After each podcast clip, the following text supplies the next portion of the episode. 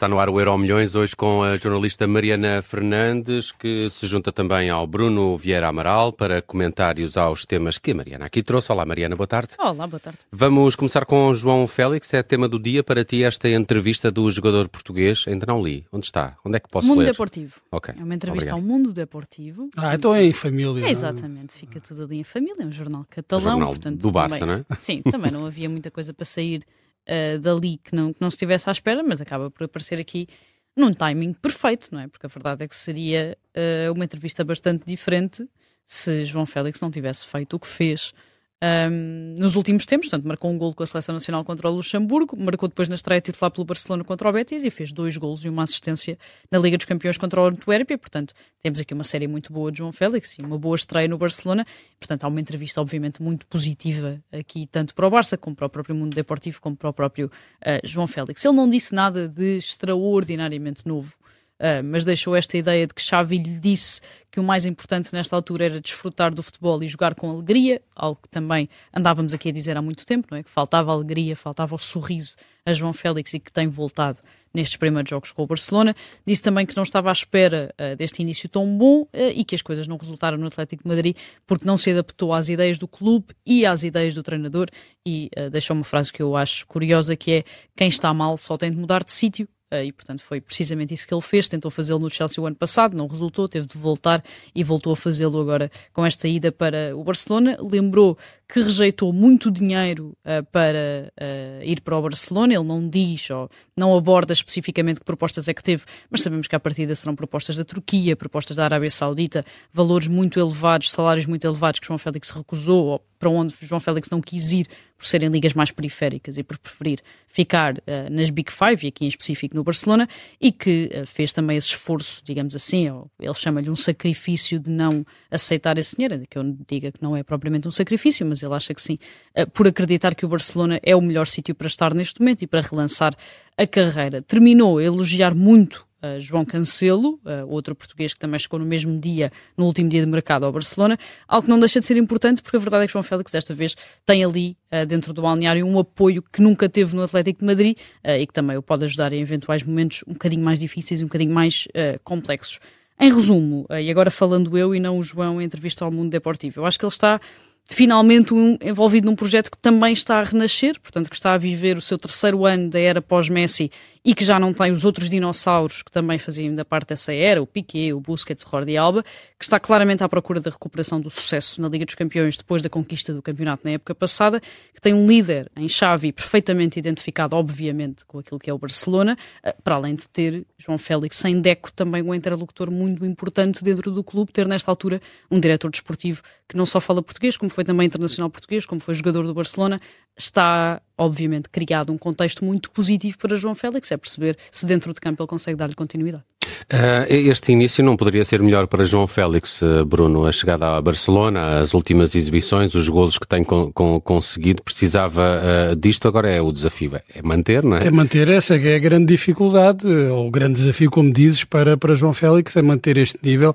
Não vai marcar dois golos e fazer uma assistência em todos os jogos. Mas quanto mais tempo passa, também mais se incompatibiliza com os adeptos do Atlético, se começam a correr muito bem as coisas em Barcelona. Mas, pois, mas eu, eu acho que para ele o melhor é que corram mesmo muito bem em Barcelona.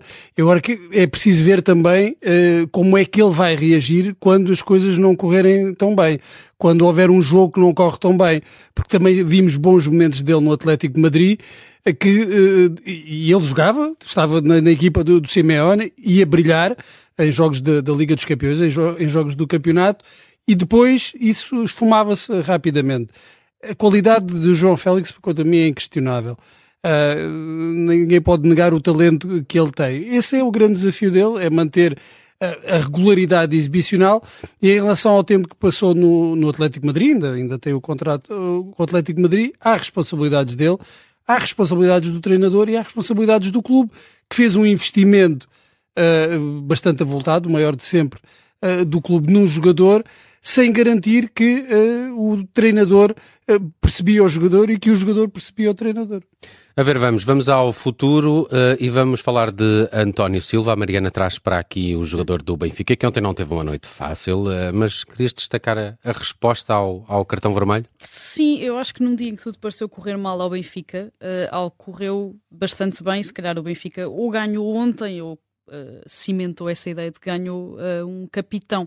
Para já, e se esquecermos o que se passou entre penaltis e expulsão, e deixando aqui a minha opinião, eu acho que Roger Schmidt acaba por ser também aqui o principal culpado por tudo o que se passou a partir da expulsão e a partir uh, do primeiro golo. Uh, tirou João Mário quando estava claramente a ser o melhor jogador e tinha tido as duas melhores oportunidades do Benfica até então.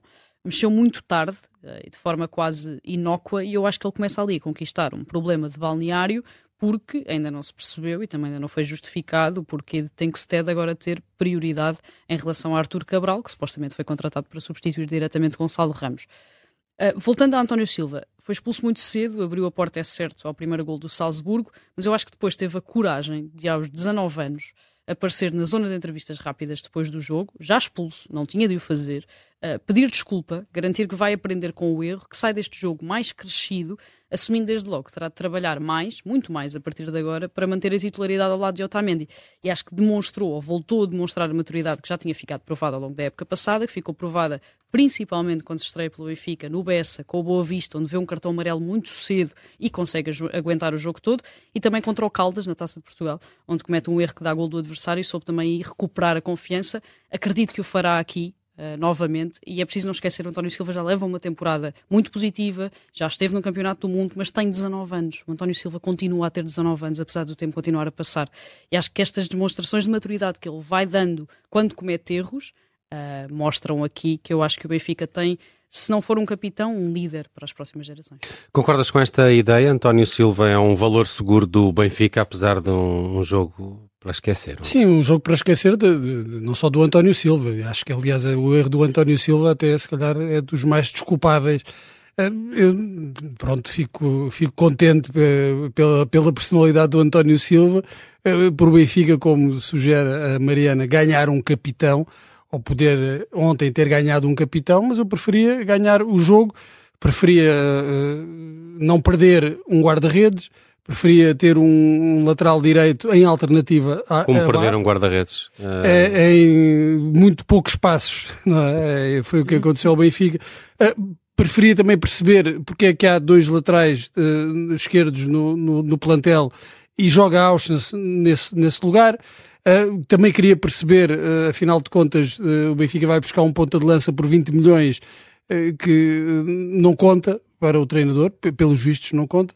Eu gostava de perceber tudo isso e gostava que o Benfica tivesse ganhado o jogo, quase 3 milhões de euros, e, e, não tivesse complicado muito as contas do apuramento para os oitavos de final, porque com, uma, com a derrota, com aquela que teoricamente era a equipa mais acessível do grupo em casa, uh, o Benfica complicou bastante as contas do apuramento.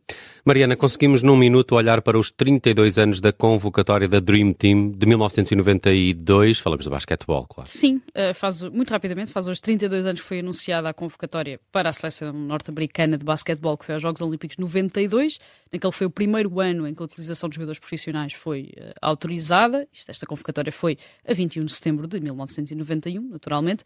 Este termo Dream Team, que todos conhecemos, foi inventado pela Sports Illustrated, que fez uma capa com alguns dos jogadores convocados e utilizou precisamente essa expressão, Dream Team. A partir daí, todos nós no mundo inteiro começámos a usá-la também.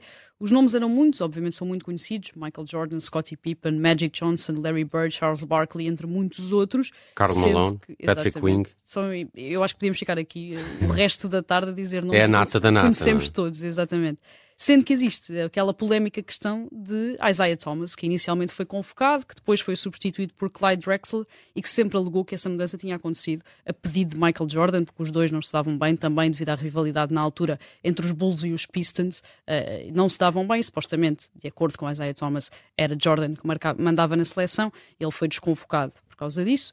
O treinador era Chuck Daly, a equipa conquistou naturalmente a medalha de ouro ao derrotar a Croácia na final, tornando-se, acho eu, uma memória coletiva de todos aqueles que assistiram aos Jogos Olímpicos de Barcelona, uma memória coletiva que já não acontece hoje em dia, porque os principais jogadores da NBA preferem não ir à seleção, seja aos Jogos Olímpicos, seja aos Mundiais, por recearem lesões, por também preferirem ter férias mais compridas, portanto, não ocuparem o verão uh, ainda com mais jogos, uh, e que eu acho que mudou um bocadinho aqui este paradigma com a eliminação agora precoce dos Estados Unidos no último Mundial, que foi conquistado pela Alemanha, porque depressa surgiram notícias de que LeBron James vai tentar juntar uma equipa de jogadores da NBA e estar nos Jogos Olímpicos de Paris em 2024. Eu acho que só tínhamos a ganhar uh, se isto realmente acontecer. Esta, não sei se concordas, Bruno, ainda a, a, geração do basquetebol que tenho mais presente. Não sei se os jogos, na altura que ainda jogava computador, e os jogos ajudavam a isto, a conhecer os, os jogadores. É, mas, mas também havia a própria RTP, diria, tinha, sim, tinha uma sim. atenção diferente à NBA. E, e havia cadernetas, eu lembro-me, foi na, na época, naquelas épocas. São do, estes jogadores, dos são Portland Trail, Trail, Trailblazers e, e, os Pistons que começou, começou a aparecer umas cadernetas pela primeira vez. E sim, a memória, a questão aqui é saber se esta não será a melhor equipa de sempre de um desporto coletivo. Eu acho que é capaz de ser. Olha, fiquei à aposta do Bruno Vieira Amaral para este Dream Team de 1992 dos Estados Unidos, eh, que foram às Olimpíadas, aqui trazida também eh, pela Mariana Fernandes neste Euro Milhões. Obrigado, Mariana. Até amanhã. Até amanhã.